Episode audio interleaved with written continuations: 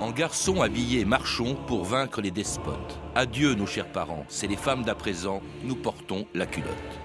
Chanson révolutionnaire, 1792.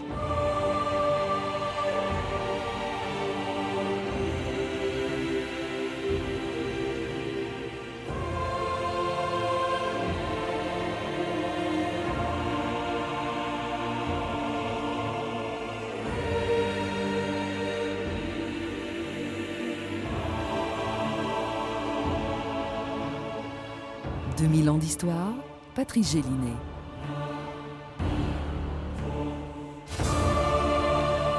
Si aujourd'hui les femmes en pantalon ne choquent plus personne, on oublie qu'il a fallu des siècles pour qu'elles puissent en porter. En 1972, il était encore mal vu à l'Assemblée nationale où Michel Alliot-Marie avait réussi à entrer malgré un huissier qui tentait de l'en empêcher parce qu'elle portait un pantalon. Si c'est mon pantalon qui vous gêne, lui dit-elle, je l'enlève dans les plus brefs délais. On voit par là que les préjugés ont la vie dure depuis qu'en 1800, une ordonnance de la préfecture de police de Paris, qui n'a toujours pas été abrogée, interdisait aux femmes de porter des vêtements d'hommes. Et d'abord ce pantalon que les révolutionnaires avaient adopté après avoir abandonné leurs culottes. C'était en 1792 quand les Parisiens avaient renversé Louis XVI en s'emparant de son palais des Tuileries. Bon Arnaud, ta culotte. Moi, je vais y faire une. Oui, puis si on repart, ce serait une culotte. Messieurs, le moment est venu de vaincre ou de mourir. Dieu du ciel La qui recommence comme le mois passé. Qu'ils ont injurié le roi et lui ont mis le bonnet rouge. On dit que les Tuileries brûlent et que les sans-culottes y sont entrés. Ils ont tué tous les Suisses. Ah, ça ira, ça ira, c'est là, les aristocrates à la lanterne. Dans moins d'une heure, monsieur Vito, je donne pas cher de ta peau. Vive la nation Vive la nation Habillez-vous, peuple français, ne donnez plus dans les excès de nos faux patriotes, de nos faux patriotes. Ne croyez plus qu'aller tout nu soit une preuve de vertu. Remettez vos culottes, remettez vos culottes. Méfiez-vous de l'intrigant vantant le costume indécent de nos faux patriotes, de nos faux patriotes. Ne poussez plus la liberté au point d'être déculotté. Remettez vos culottes, remettez vos culottes. Christine Barr, bonjour. Bonjour. C'était une chanson de l'époque de la Révolution française qui avait divisé la France en deux, ceux qui portaient la culotte de l'Ancien Régime et puis ceux qu'on appelait les sans-culottes, non pas parce qu'ils étaient nus, comme on, vient, on pourrait le croire en entendant cette chanson, mais parce qu'ils portaient, euh, à la place justement de euh, la culotte, ils portaient des pantalons. Vous le rappelez dans un livre original très documenté, l'histoire politique du pantalon politique, parce que depuis son invention, le pantalon, vous le rappelez, n'est pas seulement un vêtement, mais aussi un marqueur social et politique. Oui, le symbole du pouvoir, euh, culotte puis pantalon est symbole de la masculinité aussi. Et au moment de la Révolution, ce pantalon se charge de nouvelles valeurs, liberté, égalité, fraternité. Euh, il faut rappeler aussi que le pantalon a cette spécificité d'être un vêtement fermé, qu'on oppose au vêtement ouvert qui est celui euh, des femmes. Donc c'est vraiment le privilège du vêtement fermé. Et il y a aussi une autre dimension à signaler d'emblée, c'est la dimension populaire du, pantalon, porté donc par les artisans euh, qui forment le gros des troupes euh, sans culottes à Paris. Alors, il existait avant la Révolution, c'est une invention récente, mais antérieure à la Révolution. Vous rappelez que le mot même, le nom de pantalon, est d'origine italienne. Oui, alors la, la, chose est beaucoup plus ancienne. Hein. Les Gaulois portent des, des braies, des, braies, des culottes longues et, et, plutôt larges. Euh, alors le mot pantalon, effectivement, vient de l'italien pantaloni. C'est le sobriquet donné aux, aux, Italiens qui portent des culottes longues. Et le mot entre en France avec la commedia dell'arte et le personnage qui s'appelle Pantalon. Mmh. Alors bon, ce, ce, mot apparaît en France au, au XVIe siècle. On porte déjà des pantalons. Quand je dis on, c'est pas grand monde. Si c'est quand même, c'est plutôt, vous le dites, c'est un marqueur social. C'est le peuple hein, oui, plutôt les que hommes du peuple, les hommes du peuple. Les autres portent cette culotte en fait qui, ajuste le corps. Et puis alors, euh, c'est également un marqueur sexué. Hein, ce sont, c'est un vêtement d'homme. Euh, et puis alors, celui des révolutionnaires de 92. Alors. C'est peut-être, il symbolise peut-être la liberté, l'égalité la fraternité, mais pas tout à fait, parce qu'on s'aperçoit très vite que, eh bien, on se rend compte que les femmes se voient interdire le port des vêtements masculins. Ça, c'est une ordonnance du 16 euh, Brumaire en 9, 7 novembre 1800. Elle existe toujours, il paraît, et qui interdit le port des vêtements masculins, c'est-à-dire en fait le port du pantalon, Christine Barr. Voilà, interdiction du travestissement au moment où on remet en ordre la société après la, après la Révolution. Alors il y a des possibilités de demander des dérogations. Hein, pour euh, voilà les pour pour des raisons médicales essentiellement. Hein. Donc euh, les, les, cas que l'on retrouve, ce sont des cas de femmes à barbe qui dérangent moins l'ordre social finalement en apparaissant dans, sur la voie publique en homme, habillée en homme, plutôt qu'habillée en, en, femme. On en voit une d'ailleurs qui a été très célèbre au 19e, début 20e en photo. Clémentine Delay qui éditait elle-même des, des, cartes postales se mhm. mettant en, euh, euh, se, montrant en, fait habillée en homme ou en femme d'ailleurs. Elle a beaucoup exploité euh, son image. Et puis alors il y a d'autres euh, dérogations. Il y a quand même des femmes qui travaillent dans l'armée hein, pendant la Révolution et pendant le 19e siècle. Oui, les, cantinières sont les, premières. Alors là, pour des raisons de décence, parce que le, pantalon pour les femmes peut avoir aussi cette connotation, en étant porté sous une robe, hein, d'être un, vêtement décent. Donc, euh, comme on craint la mixité dans, l'armée, euh, c'est finalement les, les premières femmes à avoir pu professionnellement porter euh, un pantalon sous la Révolution. Sinon, aucune n'en a porté pendant tout le 19e siècle, à part quand même quelques originales qui se moquaient de l'ordonnance de 1800. La taille est assez marquée plus ajusté, j'aurais l'air d'un tuyau de poil. Vous n'avez rien inventé, hein Moi aussi, j'en ai mis des pantalons quand j'étais cantinière à Valmy. Mais je ne veux rien inventer, je vais être à l'aise. Puis en pantalon, je passerai inaperçu. Je pourrai aller partout. Je viendrai de voir au théâtre. Plus besoin du bras d'un homme. Je vais chercher la redingote.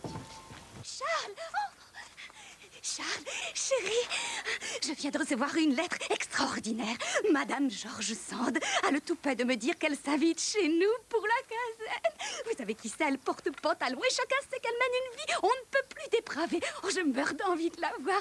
Oh, Madame Sand, mes invités n'ont Dieu que pour moi. C'est une révélation. Le port du pantalon, je me sens très madame mort.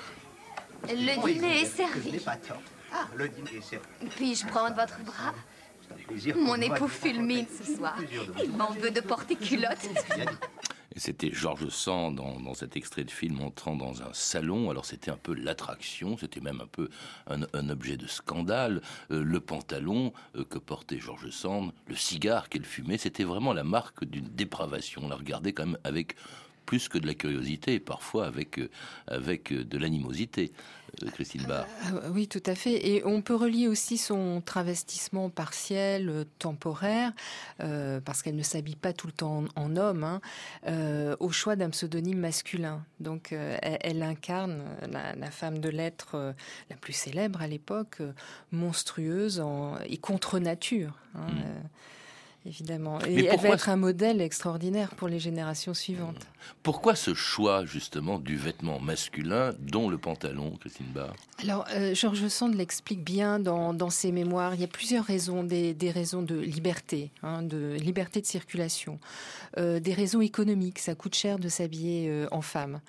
Euh, la, possibilité de changer de sexe, entre euh, guillemets, et, d'entrer dans des milieux masculins, incognito, d'écouter des conversations qui ne sont pas destinées à des oreilles féminines.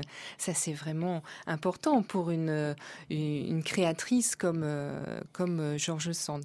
Donc, c'est quelqu'un qui assume une forme de bisexualité, et ça se traduit aussi sur le plan vestimentaire.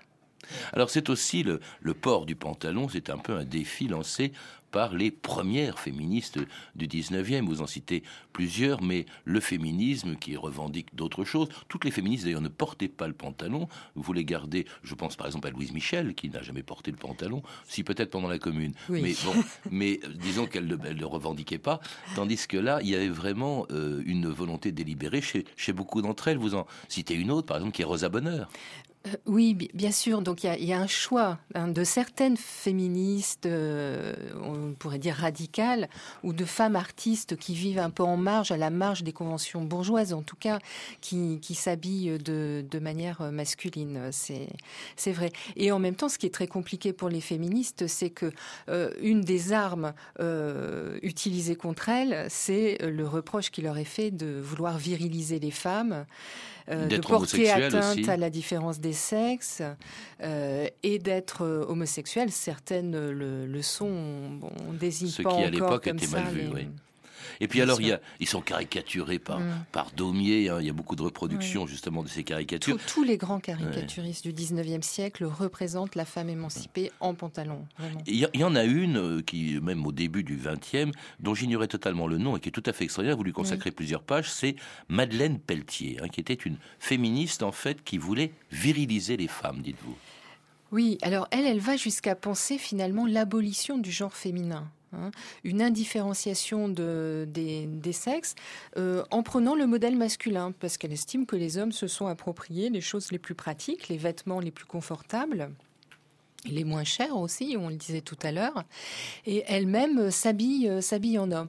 Mais je, montre justement les différences entre féministes. Il y, a des féministes qui, au contraire, défendent la différence, le genre féminin, et qui disent n'imitons pas les hommes, le modèle vestimentaire bourgeois est triste à mourir, défendons nos couleurs euh, variées, nos tissus soyeux, cette fantaisie vestimentaire qui caractérise aussi la mode féminine. Ce qui a développé euh, vous le rappelez, le port du pantalon, c'est peut-être moins le, féminisme que la pratique de quelque chose qui jusque-là était réservé aux hommes, le sport. Oh, je sais ce que vous allez dire. La mouette a encore pris un kilo. Mais ce n'est pas moi qui le dis, c'est la balance. Je n'avale rien, je grossis. Je vais sortir. Il faut que je marche. Ah, ça n'a pas l'air de vous faire plaisir. Si seulement vous alliez moins vite. Ah. Personne ne peut vous suivre. Un jour, les femmes marcheront aussi vite que moi. Elles feront du sport, des régimes pour garder la ligne. Elles porteront des pantalons comme les hommes, vous verrez. On ne peut pas vous raisonner. Ce que je dis est plus raisonnable que vous le pensez, Marie. Vous verrez. Pantalon tout rond, chanté par les rilles de la Scala. Devant une baraque foraine, sur un joli petit tremplin, je regardais danser une sirène, une blonde pour qui j'avais le dégain.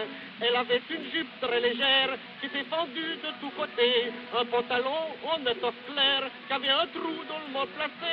Pendant qu'elle faisait ses ébats, en moi-même je pensais comme ça.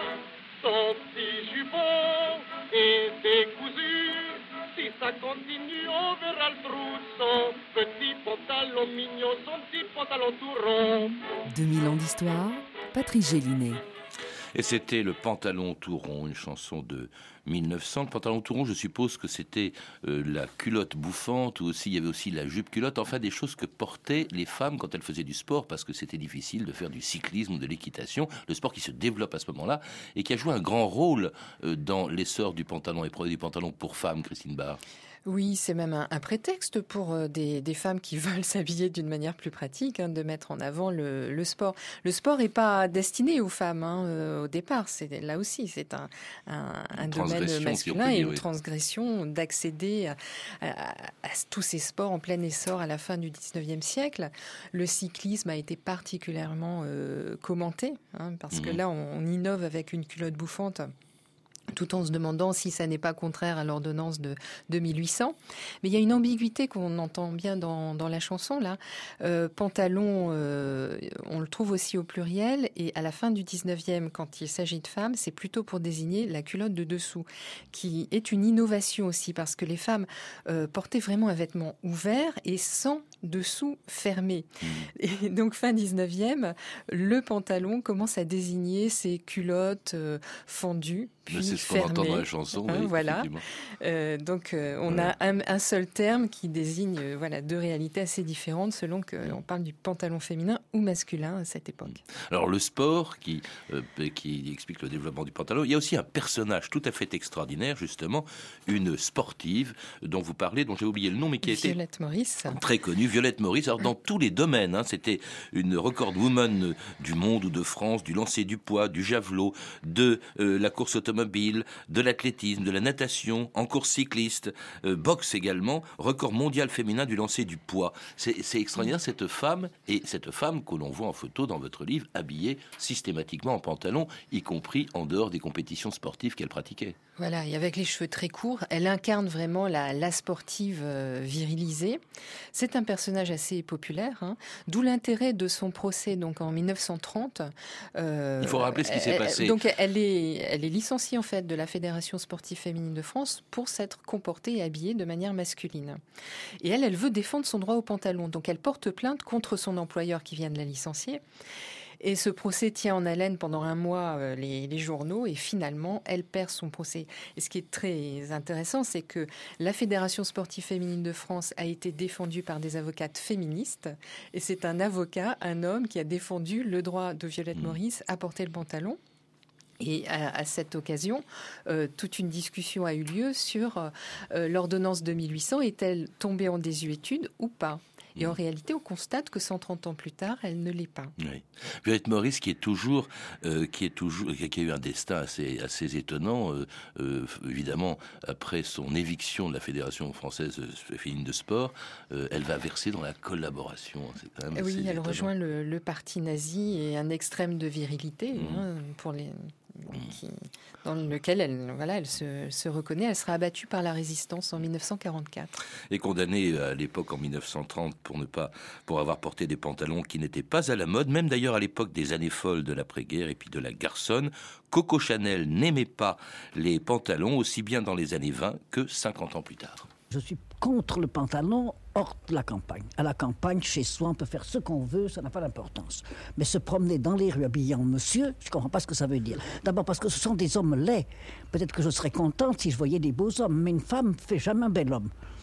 Il a le derrière trop bas, il a les épaules pas assez larges.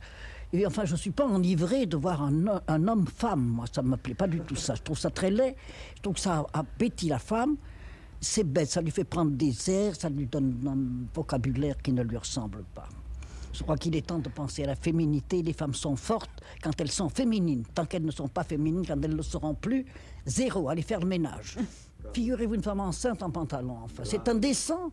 Rien que d'y penser, c'est indécent. Pour l'enfant, pour les gens qui l'ont fabriqué, c'est indécent pour tout le monde. C'est affreux. Non, il faut supprimer cette mode-là pour les Français. Nous ne sommes pas des gens frivoles à ce point-là, tout de même qu'on lance quelque chose de nouveau. Des gens disent aussitôt ce n'est pas beau. Mais la majorité, hommes, femmes ou enfants, trouve ravissant la mode des pas d'éléphant. C'est chic, les longs, les longs pantalons qui vont le long, le long des talons. Ça vous donne une silhouette admirable. À l'intérieur, messieurs, c'est confortable. Il y a de la place pour deux ou pour trois. Et l'on n'est pas à l'étroit. C'est une vraiment agréable. C'est chic, les longs pantalons. C'est chic, les longs pantalons, chanté Mistinguette en 1926. C'est peut-être chic, mais alors c'est pas beaucoup porté. J'ai toujours cru, j'ai toujours pensé, euh, qu'au fond, le pantalon s'était développé considérablement pendant la Première Guerre mondiale, avec le travail des femmes dans les usines d'armement, par exemple, ou avec la garçonne, les années folles, euh, et cette libération des femmes par le vêtement. Pas du tout, on en porte très peu. Oui, ce sont des petits pas. Il y a effectivement le pantalon de travail, mais qui est plutôt subi par euh, les, Euh, il y a le pantalon de plage, il y a le pyjama d'intérieur. On sent quand même des évolutions. Et puis la ligne de la mode des années 20 est étonnante. Elle annonce le succès du pantalon quelques décennies plus tard. C'est une ligne filiforme hein, qui efface la, ligne en 8 euh, qui était privilégiée et qui était créée par le corset en réalité. donc Chanel a participé quand même à cette révolution des années 20 Ce qui ne l'empêche pas d'avoir une vision quand même, on, vient de l'entendre, très, très conservatrice hein, du, du, genre. Est-ce que la féminité rend les femmes fortes? C'est une des questions que pose le livre. Mmh. En fait, la conquête du pantalon a plutôt participé à ce qu'on appelle euh, l'empowerment des femmes, leur a donné, euh, les a aidés à conquérir une, une certaine forme d'autorité dans le monde du travail mmh. ou dans le monde politique. Sans nuire à leur féminité, parce que justement, la, la grande critique, c'est vous n'êtes plus une femme si vous portez un pantalon. Mmh. Alors là, vous montrez quand même la photo d'une femme qui a beaucoup compté dans la mode du pantalon, même si elle n'est pas encore très répandue, c'est Marlène Dietrich en 1933. Comment on pouvait être féminine et porter un pantalon Elle est extraordinaire cette photo.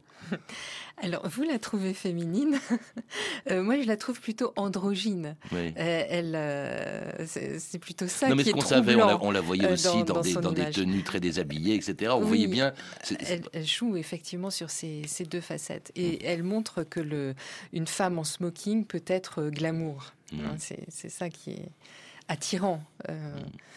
Cela dit, à l'époque, on en, on en porte peu, c'est pas, c'est pas euh, à la mode. Si ça, ça commence à, apparaître, par exemple, aux États-Unis, ça le devient aux, États-Unis. On voit quand, par exemple, le, jean pour les femmes, eh bien, commence à être porté là-bas. Je crois que c'est une couverture de Vogue qui le montre en 1935, Christine Barr. En fait, ça vient d'Amérique, le pantalon pour femmes.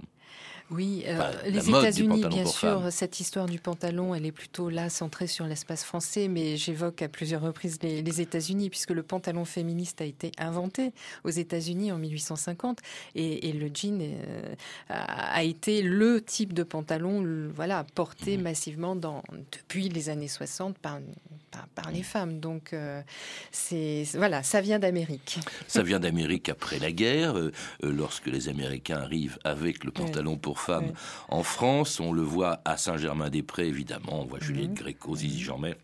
Anne-Marie Casalis en pantalon, plus tard Jean Seberg qui distribue le New York Herald euh, ou qui le vend à Jean-Paul Belmondo dans Un bout de souffle, Brigitte Bardot, Françoise Sagan. Cela dit, les grands noms de la mode ne suivaient pas encore justement la mode du pantalon, ou ne la précédaient pas, jusqu'à Yves Saint-Laurent dans les années 60 beaucoup de pantalons dans ma collection parce que d'abord je pense que c'est le reflet de l'époque actuelle et qu'une femme a besoin de trouver de nouvelles armes pour séduire un homme.